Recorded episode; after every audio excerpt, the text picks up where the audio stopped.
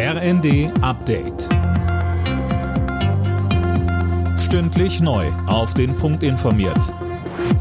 Ich bin Finn Riebesell. Guten Abend. Ein Frieden in der Ukraine ist nicht in Sicht, sagt Bundespräsident Steinmeier. Und trotzdem sieht er Gründe, mit Zuversicht ins neue Jahr zu gehen. Mehr von Tim Britztrup. Ja, es sind raue Zeiten, sagt Steinmeier in seiner Weihnachtsansprache, die morgen Abend im Fernsehen läuft. Er lobt die Solidarität und Mitmenschlichkeit in Deutschland, dass auch wir vor allem die wirtschaftlichen Folgen des Krieges mittragen, weil uns das Schicksal der Ukraine nicht gleichgültig ist. Und für den Bundespräsidenten gibt es genug Gründe, zuversichtlich zu sein.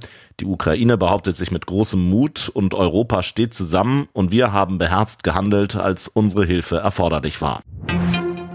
Wegen extremer Kälte gilt in weiten Teilen der USA weiter eine Unwetterwarnung. Nach den Schneestürmen haben kurz vor dem Weihnachtsfest über eine Million US-Bürger keinen Strom. Besonders der mittlere Westen und Osten des Landes ist betroffen. Während wir Weihnachten feiern, sind bei einem russischen Bombenangriff auf die Stadt Cherson nach ukrainischen Angaben mindestens sieben Menschen getötet worden. Laura Mikos berichtet. Präsident Zelensky sprach von einem Akt des Terrors, mit dem Russland die Ukraine einschüchtern wolle. In seiner täglichen Videoansprache hatte er schon vor Bombenangriffen gewarnt und gesagt, die russischen Terroristen würden christliche Werte und jegliche Werte im Allgemeinen verachten. In der Ukraine wird Weihnachten eigentlich erst am 6. Januar gefeiert, wie es auch in Russland Tradition ist.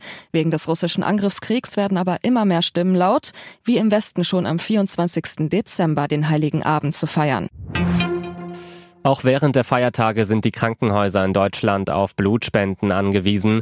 Die Bereitschaft geht Ende Dezember meist aber deutlich zurück. Das Rote Kreuz ruft deshalb gerade jetzt zum Spenden auf. Vielerorts ist das auch zwischen den Jahren möglich.